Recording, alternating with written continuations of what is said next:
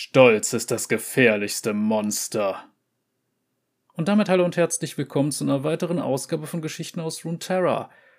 Heute mit einem der etwas neueren Champions, nämlich Gesante. Und für die, die zum ersten Mal dabei sind, ich werde ein bisschen erstmal über das Design brabbeln, ohne dabei irgendein festes Skript zu haben. Und anschließend werde ich die Geschichten, die es zu diesem Charakter gibt, vorlesen und in den übergeordneten LOL-Kontext einordnen. Und da springen wir dann auch am besten schon mal direkt zum Design. Und hier möchte ich erstmal was sagen, nämlich ich finde, Kissantes Design wirkt überraschend modern, speziell jetzt was den Schnitt der Kleidung angeht. Kann man vielleicht auch geteilter Meinung sein, aber in meinen Augen wirkt gerade dieses mit den ornamentierten Rautenmotiven und entsprechend auch der sehr interessant zurechtgeschnittenen Frisur mit den Dreadlocks eben oben und kahl rasiert an den Seiten. Dazu ein sehr sauber zurechtgeschnittener Bart und sowas, wirklich teilweise schablonenartig. Doch überraschend modern, auch mit den dicken Metall, was auch immer das ist, ob es Knöpfe sind, ich bin mir nicht sicher. Wir sehen immerhin, es gibt ein klares Farbschema und das ist bei ihm eben dominiert von Rot, Gold und Erdtönen mit ein paar violetten Akzenten. Und was natürlich auffällt, ist, der Kerl hat wirklich verdammt riesige Tonfas. Also ich würde sie am ehesten als eine Art Tonfa bezeichnen, so wie er sie führt. Aber was es genau ist, ich weiß, wie er sie im Spiel nennt. Aber grundsätzlich, man sieht, die sind eigentlich völlig übertrieben. Aber gut. Garen führt auch ein Schwert, das gefühlt zweimal so lang ist wie er selbst. Von daher nach der Logik arbeiten wir bei League of Legends ja sowieso schon nicht. Aber ja, generell sehen wir, man versucht schon so eine sehr afrikanische Ästhetik mit ihm zu erzielen, was nicht nur an seiner Hautfarbe liegt, sondern eben auch an anderen Sachen. Hat ein bisschen was, möchte ich anmerken, von Wakanda aus dem Marvel-Universum. Aber wie sehr jetzt meine direkte erste Assoziation damit übereinstimmt, ich denke, das sehen wir am besten, wenn wir uns mal seine Hintergrundgeschichte ansehen. Vielleicht erfahren wir dann auch, was es mit diesen Waffen auf sich hat und was dieses Design vielleicht so verkörpern soll. Ich denke, dann kann man das nämlich genau im Kontext mal beurteilen. Viel Spaß mit der Hintergrundgeschichte.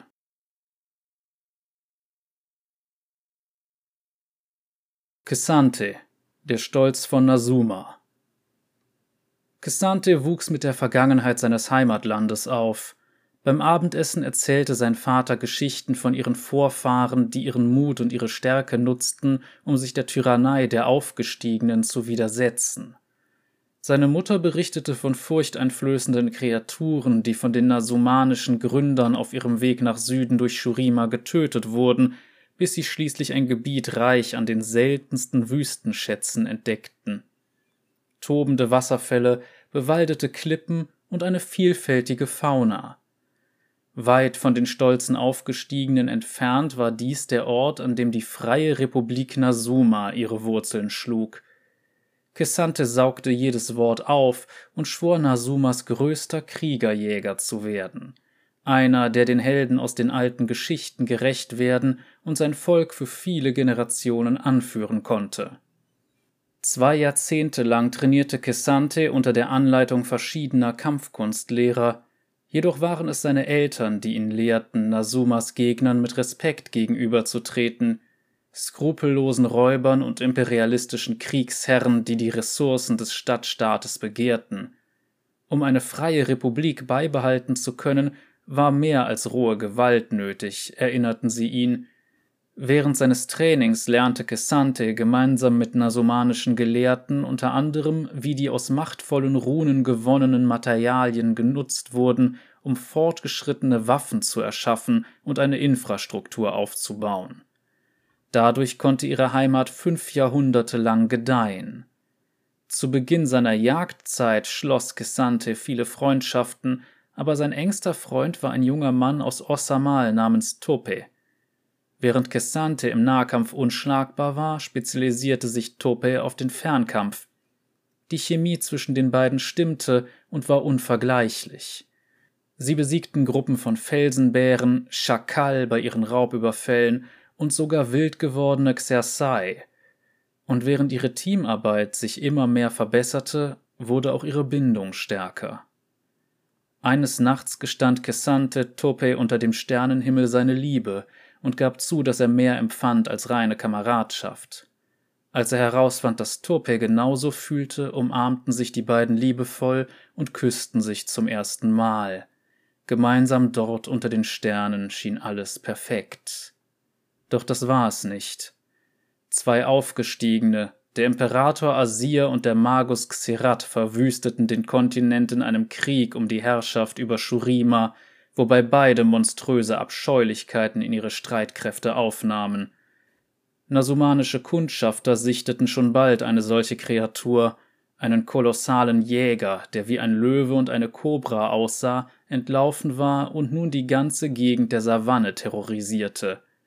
Als die Anführer des Stadtstaates fragten, wer die Kreatur bezwingen könnte, schworen Kessante und Tope, dass sie mächtig genug waren. Bei ihrem ersten Versuch wehrte die Kreatur jeden einzelnen Angriff mit einer Wucht ab, wie sie keiner von beiden zuvor gesehen hatte. Sie erkannten, dass der Panzer, welcher die Kreatur von Kopf bis Schwanz bedeckte, sich bei nicht tödlichen Schlägen regenerierte. Den Männern gelang es nicht, die Kreatur zu verwunden, und sie sahen sich gezwungen, mit leeren Händen aus der Höhle des Kobra-Löwens zu fliehen. Also versuchten sie es immer und immer wieder. Kisantes Frustration war groß. Um der größte Held Nasumas zu werden, musste er diese Kreatur erlegen. Das war alles, was zählte. Er trainierte von früh bis spät und war sich sicher, dass Tope ihn verstehen würde. In der Zwischenzeit analysierte Tope die Kreatur. Er schlug Kessante Strategien vor und beobachtete seinen Partner dabei, wie er geistesabwesend nickte, während er Attrappen zum Üben angriff. Insgeheim kamen bei Tope Zweifel auf, ob die beiden stark genug waren. Ihr größter Erfolg war eine Begegnung, bei der es ihnen gelang, ein Stück der Rüstung des Kobra-Löwens zu ergattern. Für Tope war dies ein Fortschritt, und er dachte, dass sie noch mehr erreichen könnten, wenn sie um weitere Unterstützung baten. Doch Kessante kochte vor Wut. Er fing an, den Kobra-Löwen als seinen alleinigen Gegner zu sehen, und solange es ihm nicht gelang, die Kreatur zu töten, hatte er versagt. Die Helden, zu denen er als Kind aufschaute, scheiterten nie im Kampf, deswegen durfte Kessante ebenfalls nicht versagen, vor allem wollte er keine weitere Unterstützung akzeptieren, da dies zu seinem Kampf geworden war, um sich zu beweisen. Er hatte Topes Vorschläge, die nicht funktionierten, beherzigt, und nun glaubte Tope, dass sie nicht stark genug waren? Gesante würde das nicht akzeptieren. Er fing an, sich zu fragen, ob Tope ihn zurückhielt und tat Topes Strategien schon bald als nutzlos ab. Verletzt beteuerte Tope, dass taktloses Training genauso sinnlos sei. Von Kessantes einst bewundernswerter Entschlossenheit war jede Spur verschwunden. Stattdessen wurde er von seiner neuen, eigennützigen, unbeirrbaren Denkweise getrieben. Während der Schmerz immer größer wurde und ihre Wut wuchs, führten neue Begegnungen mit dem Kobra-Löwen zu weiteren Streitigkeiten, und sie redeten immer weniger miteinander, bis sie sich schließlich vollständig ignorierten. Letztendlich schienen sie sich nur darüber einig werden zu können, von nun an getrennte Wege zu gehen. Im Laufe des nächsten Jahres trainierte Kessante immer weiter, stur und einsam. Sein Fortschritt war zwar deutlich, aber kein Sieg. Eines Tages fiel es ihm wie Schuppen von den Augen, dass man allein mit Stärke diese Kreatur nicht bezwingen konnte. Er benötigte Hilfe. Kessante nahm allen Mut zusammen und begab sich zu Turpes Haus, nur um dort herauszufinden, dass sein ehemaliger Partner nach Ossamal zurückgekehrt war. Stattdessen wurde er von Turpes Tante begrüßt. Als Kessante nach draußen schritt, drückte sie ihm Turpes Tagebuch in die Hand und erklärte, dass ihr Neffe es dagelassen hatte, um Kessante bei seinem Kampf gegen seinen stärksten Gegner zu unterstützen. Kessante studierte Topes Tagebuch gründlich. Allmählich erkannte er bei ihren Fehlern ein Muster, und als er bei den Notizen zum Kobra-Löwen ankam, hielt er inne. Tope behauptete, dass die Kreatur ein Bakai sei, ein missratener Aufgestiegener.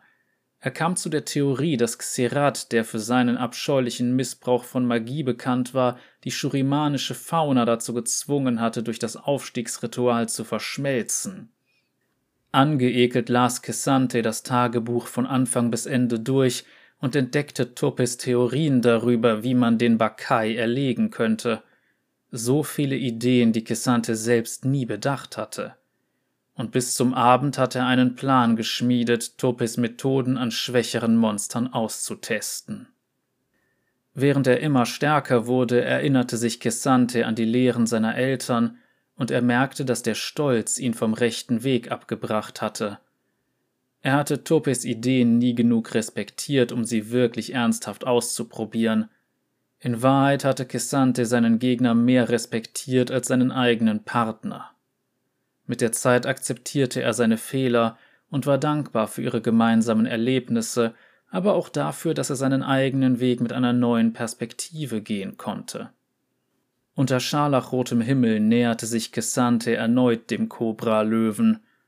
Er rechnete mit jeder Bewegung, wich aus, wenn die Kreatur zuschlug, und griff selbst an, wenn sie einen Fehler machte. Aus dem Sonnenaufgang wurde Sonnenuntergang, seine Waffen waren zerbrochen und sein Körper voller Blut, doch sein Geist war ungebrochen. Als die Kreatur schließlich müde wurde, sah Kessante darin seine Chance und trieb seinen Gegner, inspiriert von Topes Theorien, an einem nasumanischen Wasserfall in die Enge, wo das natürliche Gewässer die Rüstung des Kobralöwen schwächte, wodurch Kessante den finalen Treffer landen konnte. Erschöpft stand Kessante erhobenen Hauptes da, nicht stolz über das, was er geschafft hatte, sondern über die Reise, die er hinter sich hatte. Kessante wurde bei seiner Rückkehr von ganz Nasuma gefeiert. Gemäß der Tradition spendete er den Körper der Kreatur zur Untersuchung an Gelehrte und behielt selbst nur einige Platten ihrer Rüstung, um das Design seiner selbst erfundenen Tofu-Waffen zu verfeinern. Sie waren nun so konstruiert, dass sie die regenerativen Eigenschaften der Rüstung beibehalten würden. Dadurch konnte Kessante sie, wenn ihre schwere äußere Schicht zerbrach, immer noch als scharfe Klingen führen, bis sie wieder ihre ursprüngliche Form annahmen. Für den letzten Feinschliff ritzte er in jede Ntofo etwas, das Tope in sein Tagebuch gezeichnet hatte. Ein Symbol, das den Kobra-Löwen repräsentierte – obwohl ihre gemeinsame Zeit zu Ende gegangen war, wusste Kessante, dass er diesen Erfolg nicht allein erzielt hatte. Heute wird Kessante als der Stolz von Nasuma gefeiert. Aber wenn er jemals der größte Anführer des Stadtstaates werden sollte, hat er gelernt, dass seine Urteilskraft niemals wieder von seinem Ego getrübt werden darf. Die Zukunft seiner Heimat ist, angesichts der drohenden Bedrohung durch die Aufgestiegenen, noch ungewiss. Doch Kessante weiß, dass er bereit ist zu kämpfen, falls Asir oder Xerath es wagen sollten, Richtung Süden zu marschieren. So, damit haben wir jetzt Kessantes Hintergrundgeschichte abgehakt und ja, ich möchte meinen, meine Wakanda-Idee oder Assoziation war jetzt nicht allzu weit hergeholt. Wir haben hier also einen isolationistischen Stadtstaat, der sich gegen die Aufgestiegenen damals zur Wehr gesetzt hat und das auch erfolgreich, was verwunderlich ist, weil da gab es ja durchaus auch einen anderen Stadtstaat, der das nicht so gut geschafft hat. Also, wenn wir da mal an Ikathia denken, hm, sagen wir einfach mal, das lief nicht so prickelnd. Was wir aber hier sehen, okay, Cassante hatte augenscheinlich äh, eine Beziehung mit einem anderen Mann, wo ich jetzt sagen muss, jo, bisschen Queer Representation ist immer ganz nett. Es war mir einfach so ein normaler Bestandteil der Geschichte, wo keiner was zu sagt. Von daher will ich da auch gar nicht so weiter was sagen. Es ist einfach natürlicher Bestandteil. Warum nicht? Und ansonsten muss ich sagen, es ist prinzipiell eine interessante Idee, dass er quasi einfach zu sehr auf sein Ziel fixiert war, zu sehr Tunnelblick und sich unbedingt beweisen sollte und so weiter, beziehungsweise wollte.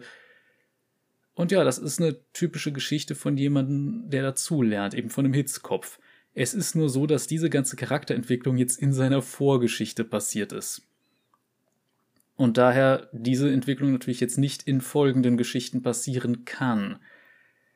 Was ich allerdings dazu noch anmerken möchte, ist jetzt bei dieser Sache. Ja, wir haben jetzt hier einen isolationistischen Stadtstaat, der so ein bisschen sein Ding macht und über mächtige Fähigkeiten, Magie etc. verfügt. Das haben wir aber auch schon in der Gegend von Shurima.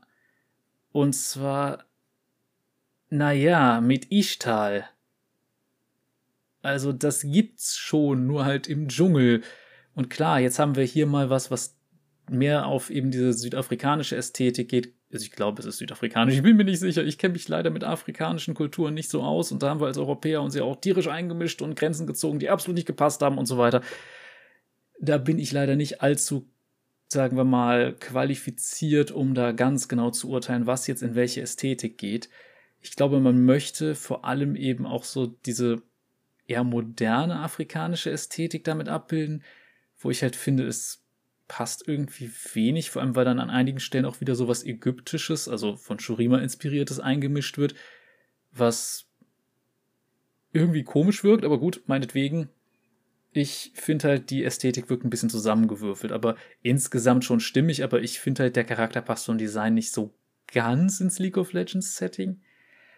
Vor allem nicht in die Gegend um Shurima, wo halt alles sehr, sagen wir mal, erdig und relativ wenig bunt und grell ist und er kommt da halt an mit knallroten Schultern und sowas, was halt bisschen komisch ist. Ich meine, bei Thalia geht's noch irgendwie, aber das liegt halt daran, dass das nicht so künstlich rot wirkt, sondern eher halt wie so ein erdiges Rot, aber egal.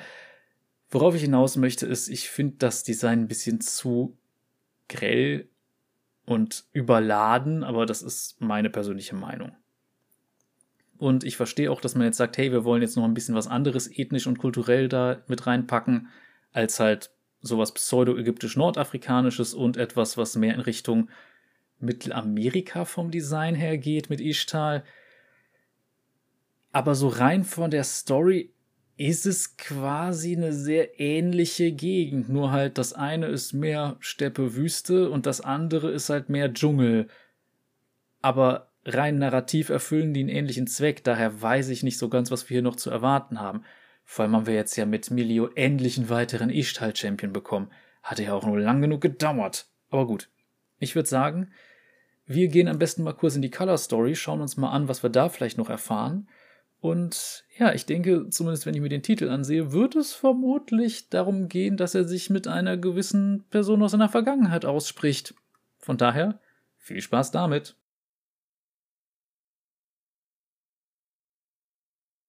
All die Dinge, über die wir hätten reden sollen. Von Michael Luo. Kissante wischt sich über die Stirn. An seinen Fingern bleiben Schweiß und Schmutz kleben. Verwundet und mit gekrümmtem Rücken steht er da, ist aber noch immer größer als die Dutzenden Angreifer, die ihn umzingeln. Neben ihnen liegen ihre gefallenen Kameraden und brutzeln in der schurimanischen Hitze. Seine Gegner sind ausnahmslos Anhänger der Aufgestiegenen, ein fanatischer Kult, der Kessantes Tod sucht. Die übrig gebliebenen Fanatiker erheben ihre Schwerter. Kessante sieht das Funkeln ihrer Klingen. Er weiß, dass die Sonne über dem Schlachtfeld wacht und auf seinen nächsten Zug wartet. Der Gedanke daran, hier zu sterben, amüsiert ihn. Er spuckt auf den Boden. Es war ein einfacher Hinterhalt. Er ist nicht zum Stolz von Nasuma geworden, nur um in derselben Savanne zu sterben, in der schon seine Vorfahren gegen noch mächtigere Feinde gewonnen hatten. Die Aufgestiegenen waren bestenfalls Plünderer, angetan vom kranken Weltbild eines Zaubermeisters in Eroberungswut. Die Fanatiker setzen mit einem Schlachtruf zum Sturm an. Ihr Echo kann man über das gesamte Buschland hören. Kessante beobachtet ihre Bewegungen.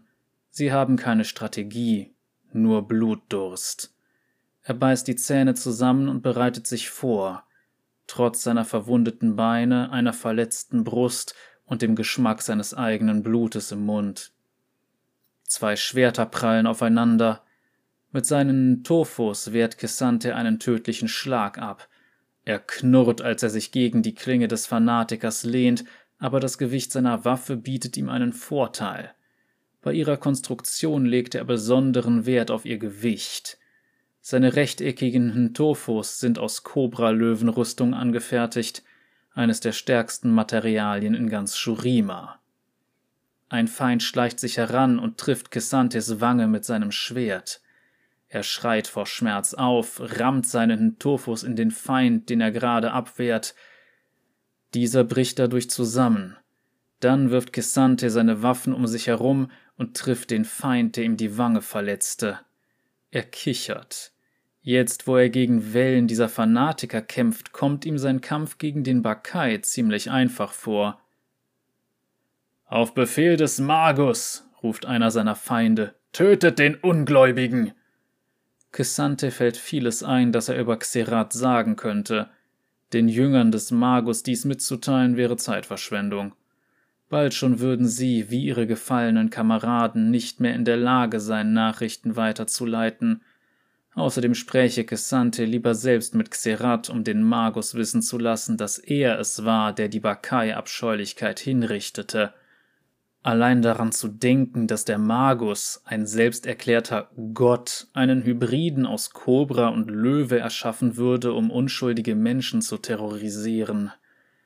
Vor Ekel drehte sich Cassantes Magen um. Sein Volk und seine Kultur sind sein ganzer Stolz, und zum Leidwesen der Fanatiker nährt dieser Stolz seinen Überlebensinstinkt. Während die Feinde weiter nach vorne stürmen, hält er seine Waffen fest im Griff – die Augen nach vorne gerichtet. Die Fanatiker fallen von allen Seiten auf ihn ein. Wie viele sind es? Vier? Fünf? Sechs? Seine Sicht verschwimmt immer wieder, vielleicht wegen der Hitze, vielleicht auch durch Erschöpfung. Als er einen Schritt nach vorne geht, gibt sein rechtes Knie nach. Mit Hilfe seiner Ntophos stützt er sich und blockiert Angriffe von oben und unten. Seine Feinde liegen jetzt geradezu auf ihm. Sie müssen denken, er sei am Limit. Sie liegen falsch. Mit einem Schrei wirft er sie zu Boden und kommt wieder auf die Beine. Bevor er zurückschlagen kann, fallen drei Pfeile vom Himmel und landen direkt in den Kehlen dreier Fanatiker. Wie betäubt schaut Kessante seinen Gegnern dabei zu, wie sie schwanken und nach Luft ringen, ehe sie umfallen. Schaltet sie aus, ordnet eine Stimme an, als er sich umdreht, sieht Kessante einen großen gepanzerten Krieger, der einen Bogen hält und drei weitere Bogenschützen anführt. Jeder von ihnen legt einen neuen Pfeil an. Ihre Uniformen tragen passende goldgrüne Muster, das Gesicht des Anführers wird jedoch von einer prunkvollen Maske verdeckt. Keine Sorge, Nasuman, sagt der Anführer, wir sind keine Freunde der Aufgestiegenen. Kessante schaut auf die Pfeile, die in den Leichen der toten Fanatiker stecken. Das sehe ich. Der Anführer lacht. Sein Lachen ist warm, herzlich und kommt Kessante bekannt vor. Er kann sein Gesicht nicht sehen, fühlt sich aber sicher. Die Fanatiker stürmen ein weiteres Mal vor und Kessantes unerwartete Verbündete bringen sich in Formation. Der Anführer fragt: Bereit, Nasuman? Immer. Kessante rammt seinen Tophus in den Boden. Dieser tut sich auf und Risse breiten sich im Schmutz und Kies aus. Die dadurch erzeugte Wucht wirft die Feinde in nächster Nähe zu Kessante zurück. Die Außenhaut der Tophus zerbricht und das nun offengelegte Innere glänzt in der Sonne. Es sind zwei Klingen aus Obsidian. Kessante dreht den Griff um und zielt mit den nach vorne gerichteten Klingen. Er weiß, dass er nur wenig Zeit hat, bevor seine Waffen ihre schützende Außenhaut wieder regenerieren. Kessante springt nach vorne. Er nutzt seine Geschwindigkeit, um sich in der Luft zu drehen.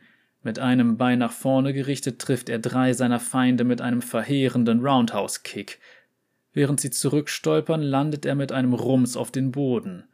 Mit seinen Tofus durchsticht er zuerst ihre Rüstung und durchbohrt schließlich ihren Rumpf. Die Fanatiker schreien. Kissantes Verbündete jubeln. Pfeile regnen neben ihm herab und blockieren Fanatiker, die ihn flankieren. Der Anführer ordert keine Gefangenen. Kissante nickt. An seinem Gesicht läuft es rot herunter. Ob es sein Blut oder das seiner Feinde ist, weiß er nicht. Mit zusammengebissenen Zähnen und fokussiertem Blick stürmt er nach vorne und sticht seine Klingen durch die Herzen seiner Feinde. Einer nach dem anderen fallen sie um. Als sich der Staub legt, liegen die Fanatiker endlich neben ihren toten Kameraden. Es ist vorbei, stellt der Anführer zufrieden fest. Ja, sagt Cassante, für einen Moment. Er schafft es gerade so aufzustehen. Sein Gesicht und Körper sind blutrot getränkt. Mit seinen Tofos in den Händen beginnt er sich zu regenerieren, während er auf die leblosen Körper der Fanatiker blickt. Du hast dich kein bisschen verändert, Gesante, sagt der Anführer. Gesante schaut hoch zu ihm. Der Anführer steht nun ohne Maske vor ihm und lächelt ihn an. Es ist ein Gesichtsausdruck, von dem Cassante dachte, ihn nie wieder von diesem Mann, Tope, zu sehen. Du hast bestimmt Fragen, aber zuerst komm mit uns. Tope zeigt mit seiner Hand lose in die Ferne. Unser Lager ist in der Nähe, und du siehst echt schlimm aus. Kessante atmet mühsam. Obwohl er nicht ganz davon überzeugt ist, klingt eine Auszeit ganz gut. Kessante nickt langsam und geht einen Schritt auf Tope zu. Plötzlich dreht sich alles um ihn herum und er sackt zu Boden. Als Gesandte aufwacht, liegt er auf einem Holzbett in weiche Bettlaken gehüllt. Mit seinen Fingern fährt er durch den viridianischen Stoff und fühlt seine sanften, sehnigen Fasern, ein Qualitätsmerkmal ossamalischen Stoffes. Das Zelt über ihm schützt ihn vor der Sonne. Er kann das Treiben im Lager hören. Jemand schmiedet Eisen, Stahl wird gehämmert. Das alles sind Geräusche, die ihn an seine eigenen Waffen erinnern. Kessante schaut sich hastig um und sieht zu seiner Beruhigung seine wieder völlig regenerierten, gesäuberten und polierten Tofos am Bettrahmen lehnen. Er mustert die Kobra-Löwen-Intarsien an den Seiten, die er selbst geschnitzt und gezeichnet hat. Als Vorbild dienten ein paar von Topes alten Zeichnungen. Kissante fragt sich, ob Tope das aufgefallen ist. Würde er etwas sagen, wenn dem so wäre? Was, wenn Tope falsche Schlüsse daraus zieht? Es ist ja schließlich Jahre her. Kessante überlegt, wie lange denn genau. Zwei ganze Tage, sagt eine Stimme, Du hast geschlafen wie ein kleines Panzergürteltier. In eine goldgrüne ossamalische Tunika gehüllt steht Tope mit verschränkten Armen am Eingang von Kessantes Zelt. Kessante sieht Topes lächeln und lächelt zurück. Keine Maske heute? fragt Kessante und richtet sich langsam auf. Machen wir uns nichts vor. Hättest du mich erkannt, hättest du meine Hilfe nie angenommen. Das wissen wir beide. Kessante möchte widersprechen, aber seufzt lediglich trotz seiner neuesten Bemühungen, ein paar seiner dreisten Tendenzen einen Riegel vorzuschieben, sieht er die Wahrheit an dieser Aussage. Gerüchte verbreiten sich schnell, erklärt Tope. Über die letzten Monate hinweg sind die Truppen der Aufgestiegenen immer weiter in den Süden vorgedrungen. Ich habe sie in der Savanne erwartet. Ich habe auch erwartet, dass Nasuma ihre besten Krieger schicken. Nur dich habe ich nicht erwartet. Nur dich und über zwanzig der Fanatiker. Ich dachte, ich könnte es mit ihnen aufnehmen, entgegnet Gesandte und stolpert aus dem Bett. Er nimmt seine Rüstung und stülpt sie ächzend über. Sein ganzer Körper schmerzt. Natürlich dachtest du das, murmelt Tope. Und ich bin mir sicher, dass du es auch geschafft hättest. Er schüttelt den Kopf. Nun, du kannst laufen, da kannst du auch essen. Warum dankst du mir beim Mittagessen nicht für deine Rettung? Ich werde den Stolz von Nasuma nicht mit leerem Magen nach Hause gehen lassen. Behutsam folgt gesandt Hetope aus dem Zelt. Das Lager vor ihnen erstreckt sich weit. Krieger sparren und bespannen Bögen. Unter diesen Kriegern erkennt er ein paar Mitglieder aus Topes Rettungstrupp. In der Nähe rühren Köche in ihren gusseisernen Töpfen. Kissante riecht einen beruhigenden, bekannten Geruch, der aus einem dieser Töpfe kommt. Cassava, Süßkartoffeln und Mais. Aus einem anderen Topf strömt der Geruch von Tomaten, Zwiebeln, Ziegenfleisch und Paprika auf Reis. Tope zieht ein paar Stühle an einen Tisch. Ein junger Mann, der eine ihm viel zu große Rüstung trägt, eilt mit zwei vollen Gläsern herbei. Palmenwein? fragt Tope. Cassante überlegt. Das ist immerhin das Kultgetränk seiner Heimat. Aber er lehnt ab. Er möchte für alle Themen, die das kommende Gespräch beinhalten könnte, bereit sein. Wasser bitte. Tope schaut den Diener an. Du hast den Mann gehört. Der junge Mann huscht davon. Also, sagt Cassante, wie wirst du hier angesprochen? Meist mit König oder Lord, sagt Tope mit ausdruckslosem Gesicht. Cassante zögert. Tope schlägt auf den Tisch, ein Lächeln im Gesicht. Das war ein Scherz. Glaubst du nach all den Jahren wirklich, dass ich mich wie ein verrückter Aufgestiegener selbst krönen würde? Ich will mir gar nicht vorstellen, was dein Tantchen dazu sagen würde, antwortet Cassante. Oh, die würde mich enterben, versichert Tope. Sogar vor aller Öffentlichkeit, damit unsere Vorfahren keine Schande trifft, äfft er seine Tante nach. Cassante kichert. Das ist echt kein Scherz, fährt Tope fort. Sie kichern beide. Deine Eltern würden dasselbe tun. Er schenkt Cassante und sich selbst Wasser ein, während der Diener mit zwei vollen Tellern zurückkommt. Beim Anblick des Reises, der durch die Gewürze nicht nur orange gefärbt ist, sondern auch unwiderstehlich riecht, knurrt Cassante der Magen. Bitte, sagt Tope, greif zu. Beim Essen mustert Cassante Tope und das Lager um sie herum. Jeder hier scheint glücklich zu sein, ganz ungeachtet des Krieges. Aus der Nähe schallt Gelächter von Leuten, die sich Geschichten von den Schlachtfeldern erzählen. Männer und Frauen kommen und gehen und wünschen sich gegenseitig alles Gute, während sie an den verschiedenen Posten vorbeilaufen. Die Atmosphäre wirkt geschäftig und motiviert, aber wann immer Tope nach mehr Speis und Trank fragt, wird es ohne Zögern geliefert. Scheint so, als hättest du es geschafft, stellt Cassante fest. Tope schlürft seinen Wein. Er hebt den Arm und zeigt flapsig in Richtung des Lagers. Ja, ich führe meine eigene Armee der Narren.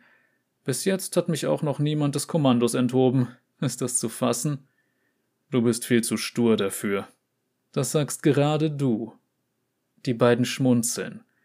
Kessante fallen die rauen Stellen auf Topes Gesicht auf. Altersmakel und ein paar Narben. Waren sie neu? Oder sind sie ihm zuvor nicht aufgefallen? Kessante fühlt etwas. Ärger, Trauer, Wut, Schuldgefühle lähmen ihn. Er isst weiter und schaut durch das Lager. Das Treiben dort erfüllt die Pausen in ihrem Gespräch. Kommandant, sagt Tope. So sollten Sie mich nennen. Ich mag das nicht, deshalb habe ich Ihnen kommandiert, das zu lassen. Immerhin bist du nicht der Stolz von Osamal, entgegnet Gesandte. Dieser Titel hat schon immer besser zu dir gepasst als zu mir. Sag mal, ich habe gehört, dass es bald ein Fest zu deinen Ehren gibt? Ähm, ja, in der Jägershalle in Nasuma, antwortet Gesandte verlegen. Tope sieht beeindruckt aus. Genau dort, wo wir früher trainiert haben. Das ist großartig. Ich nehme an, dass deine Eltern auch kommen? Ich habe sie nicht davon abhalten können. Das hätte ich gerne gesehen. Kesante kichert. Wann findet das Fest denn statt? fragt Tope. Kissante nimmt sich noch etwas vom Reis. Nächsten Monat, das erste Wochenende. Oh, zur selben Zeit wie meine Hochzeit, trällert Tope voller Freude. Kissante zögert und sucht nach Worten. Schnell lächelt er. Glückwunsch. Tope lächelt zurück, ohne Kissantes Aufregung zu bemerken. Danke. Sieht so aus, als würden wir beide den Ehrentag des anderen verpassen. Cassante lacht erneut. Nach all diesen Jahren hat Tope seinen Charme behalten. Dieser Charme war es, der Cassante anzog. Bei allem, was sie taten, wurde gelacht.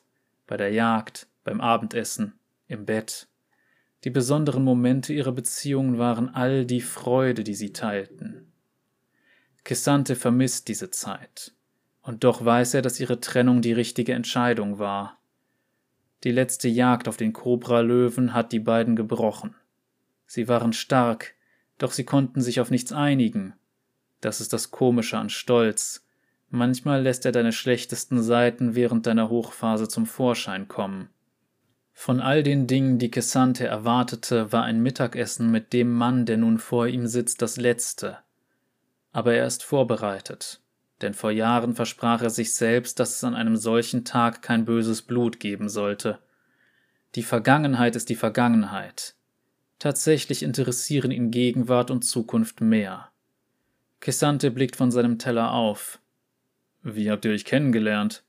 Ah, lustige Geschichte, antwortet Tope. In der Schule. Schule? Ja, sagt Tope und hält inne. Nach dem Kobra-Löwen bin ich zurück nach Ossamal, habe wieder die Schulbank gedrückt. Du weißt ja, dass ich es immer geliebt habe, über Kämpfe und ihre ganzen Feinheiten zu lernen. Deshalb habe ich ein paar Jahre damit verbracht, das alles zu studieren. Alles. Von Strategie bis hin zu fremden Kulturen, Noxus, Demacia und diese kalten, traurigen Krieger im Freljord. Kissante gibt sich überrascht. Und das hat genügt, dass sie dich zum Kommandanten machen? Er atmet übertrieben durch seine Zähne aus und sagt, Krieg lässt die Menschen wohl wirklich verzweifeln. Tope lacht. Ich bin froh, dass du deinen Sinn für Humor nicht verloren hast. Er lehnt sich zurück. Wir sind beide weit gekommen, Kessante, stellt Tope fest. Von zwei jungen Kriegern mit, wie beschreiben sie uns? Null Disziplin, aber zu viel Talent? Kessante nickt. Und jetzt sind wir Talente mit ein bisschen Disziplin. Zumindest manchmal. Tope lacht laut und herzlich. Kessante erinnert sich an die Wärme seines Lachens. Tope schafft es, dass sich alle um ihn herum akzeptiert fühlen. Kessante seufzt, entspannt seine Schultern und lässt sich zum ersten Mal während des Essens auch in die Lehne seines Stuhls fallen. Weißt du, ich hatte nie die Chance, das zu sagen, sagt Tope. Wahrscheinlich, weil ich es damals selbst nicht geglaubt hätte, aber jetzt würde ich es bereuen, es nicht zu sagen. Deshalb sage ich es einfach. Kessante sieht, wie Tope an seinen Fingern zupft, bevor er fortfährt. Es tut mir leid, gesteht Tope endlich, während er sich aufrecht hinsetzt. Ich habe dich damals nicht unterstützt, also während des Kampfs mit dem Kobra-Löwen. Zumindest nicht so, wie du es dir gewünscht hättest. Ich wusste nicht, wie viel dir das bedeutet. Nein, unterbricht ihn Cassante. Er dachte über dieses Gespräch sehr oft nach, vor ein paar Jahren war es das Einzige, woran er denken konnte. Er ging immer und immer wieder durch, warum und was er damals gefühlt hatte. Später dachte er immer weniger daran, und irgendwann fühlte es sich eher wie eine Lektion an, eine Erinnerung, wie sich ihre Beziehung über ihn hinaus entwickelte. Das ließ ihn erkennen, welchen Schaden sein Stolz anrichten kann. Er brauchte sogar noch länger, um zu verstehen, dass sein Stolz eine Kraft ist, eine Kraft, die andere vertreibt und das Blatt in der Schlacht wenden kann. In der Liebe ist es nicht anders. Gegner zu töten ist etwas Direktes, Konflikte zu lösen aber nicht. Kissante denkt nur noch selten oder gar nicht an dieses Gespräch zurück. Er hat nicht erwartet, es jetzt zu führen, aber all die Jahre, in denen er überlegte, was er sagen könnte, zahlen sich jetzt aus. Nein, wiederholt Gesandte entschlossen und lehnt sich nach vorne. Ich habe dich verletzt. Er atmet aus. Ja, der Kobra-Löwe war erdrückend, und ja, ihn zu erlegen hat mir alles bedeutet. Ich wollte beweisen, dass ich Nasumas bester Krieger bin, aber ich wollte es auf eine Art und Weise tun, die dich nicht abwertet. In Wahrheit habe ich deine Notizen gelesen. Du hast herausgefunden, dass es der Bakai war. Das hat mir erlaubt, die Sache, die wir gemeinsam begonnen haben, zu beenden. Dafür bin ich dankbar. Kissante schaut auf ihre Teller herab. Bei beiden ist noch die Hälfte übrig. Ein Zeichen eines tiefgründigen Gesprächs. Er und Tope schauen sich in die Augen. Auch ich hätte dir ein besserer Partner sein können. Und das tut mir leid. Wirklich. Er spürt die kühle Wüstenluft auf seiner Haut und sieht, wie sich Topes Gesichtszüge entspannen. Die Sonne muss untergegangen sein. Wann genau weiß er nicht. Er atmet durch und lächelt. Du solltest mir aber auch danken. Ein amüsiertes Ach kommt von Topes Lippen. Er nimmt einen Schluck Wein zu sich und fragt Cassante, und warum? Ich habe dir durch mein Handeln anscheinend in deiner Karriere und deinem Liebesleben geholfen. Tope schießt der Wein aus der Nase. Er wirft den Kopf zurück und lacht ausgelassen. Es ist ansteckend. Das lebhafte Lachen der beiden vermischt sich mit den Lagerfeuergesängen und Tänzen. Dein Stolz, sagt Toppe, ist nie ganz verschwunden. Seufzend, aber mit einem Lächeln auf den Lippen wischt er Weintropfen vom Tisch. Das ist deine größte Stärke. Und ich denke, dass sich die Nasumanen glücklich schätzen können, dich zu haben. In Zeiten wie diesen gibt es niemanden, den ich mir besser als den Stolz von Nasuma vorstellen könnte. Kisante lehnt sich zurück und genießt den weiten, offenen Himmel. Er hat so viele Möglichkeiten gesehen, wie dieses Gespräch hätte verlaufen können. Topis Erfolg zu sehen, seine Akzeptanz und Reife zu spüren, zusammen mit Kisantes eigenem Wachstum, ist eine Erleichterung für ihn. Er greift nach der Karaffe voll Palmwein und schenkt sich ein. Und ich könnte mir keinen besseren Kommandanten von Osamal vorstellen. Darauf trinken wir, entgegnet Tope. Aufgestiegene Imperien oder Bestien. Solange wir leben, wird nichts und niemand unsere Heimat bedrohen.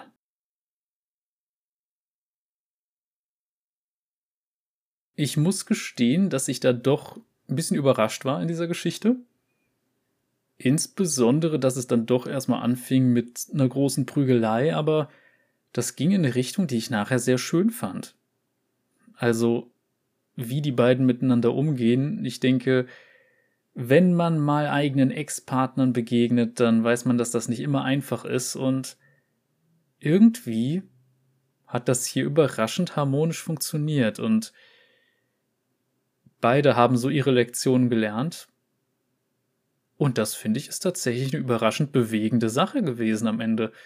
Und vor allem, dass es mit so einem Optimismus geendet hat, ist schön. Das ist eine Sache, die man im realen Leben leider nicht so häufig findet, aber das liegt einfach daran, dass Menschen de facto oft einfach Arschgeigen sind, sind wir mal ehrlich. Aber ja, grundsätzlich einfach eine schöne Sache. Und ich würde mir tatsächlich sowas häufiger wünschen, einfach mal gefühlvollere statt immer nur actionreiche Geschichten, aber das liegt einfach daran, dass ich die Abwechslung mag. Wenn es nur gefühlvolles gäbe, wäre ich davon auch irgendwann gelangweilt, aber es gibt so ein paar Geschichten, die gerade eben mit Liebespaaren oder in diesem Fall Ex-Liebhabern zu tun haben, die, naja, wie soll man sagen, die einfach auf eine gewisse Art sehr, sehr schön sind und die bisher auch wirkliche Highlights für mich in diesem Podcast waren. Gerade zum Beispiel Erhebe dich mit mir ist eine so schöne Geschichte. Falls ihr die Folge noch nicht gesehen habt, tut es einfach. Es ist, ach, es ist so wundervoll. Am Ende hast du einen Zuckerschock davon, wie süß das war. Und ja, die beiden hier sind dann doch irgendwie schon süß, kann man sagen. Und was ich dabei interessant finde, ist, es mag vielleicht ein bisschen komisch klingen, aber man merkt beiden trotzdem so eine relativ maskuline Art dabei an. Das heißt, es wird nicht so in ein Klischee, dass einer so den femininen Part übernimmt oder sowas abgedriftet. Und das finde ich tatsächlich dann auch mal bei der Darstellung von was Queerem sehr gut. Ich muss aber zugeben, ich mache das hier gerade aus einer klassisch cis-heterosexuellen Perspektive. Das heißt, das ist nur was, was für mich so rüberkam. Wenn es für queere Leute in meinem Publikum ein bisschen anders wirkte, dann haut's gerne raus, korrigiert mich gerne, weil ich habe eine sehr eingeschränkte Perspektive, aber ich hoffe einfach, dass ihr das auch so gut fandet wie ich. Wenn nicht, bin ich aber durchaus äh, dazu gewillt, auch mal andere Positionen anzuhören bzw. zu lesen. Aber gut, ich denke, damit können wir Cassante erstmal abhaken. Wobei, nee, es gibt eine Sache, die mir noch einfällt. Eine Sache, die ich sehr seltsam finde. Die Sachen, die da erwähnt wurden, was da gekocht wurde. Und ich dachte, okay, da sind unter anderem relativ viele Sachen bei aus Mittelamerika. Moment, das ist jetzt aber nicht sehr afrikanisch. Aber gut, das ist jetzt einfach nur eine Sache, die ich persönlich dann sehr, sehr lustig fand. Aber kann sein, dass sowas irgendwann Einzug in die örtliche Küche gehalten hat. Ich weiß es nicht. Aber gut, man muss auch bedenken, League of Legends spielt zu einer Zeit, wo streng genommen Kolonialismus schon zu einer gewissen Weise etabliert ist. Siehe Noxus und siehe Piltover. Von daher passt ganz gut. Aber kommen wir jetzt zu dem, worauf alle wieder warten. Die glorreiche Abstimmung. Es gibt wieder drei Charaktere und es gibt einen, der einfach nicht tot zu kriegen ist, aber der nie gewählt wird. Das ist traurig. Jedenfalls zur Auswahl stehen folgende Charaktere. Sona, die Virtuosin. Gwen, die begnadete Näherin.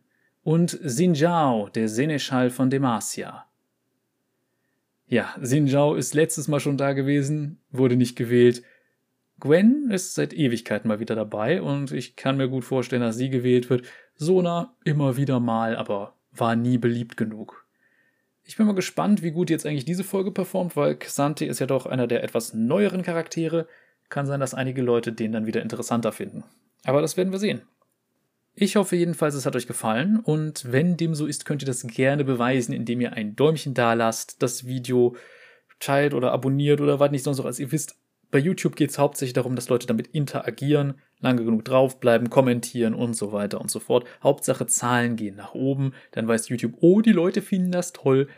Aber gut, ihr wisst, wie es abläuft. Und nächste Woche geht es dann weiter mit einer sehr interessanten Geschichte, einem Dreiteil, nämlich Schwesternschaft des Krieges, wo wir dann mal wieder quasi uns ein paar noxianische Gestalten ansehen, die sich dann durch Ionia wühlen und das könnte ganz interessant werden.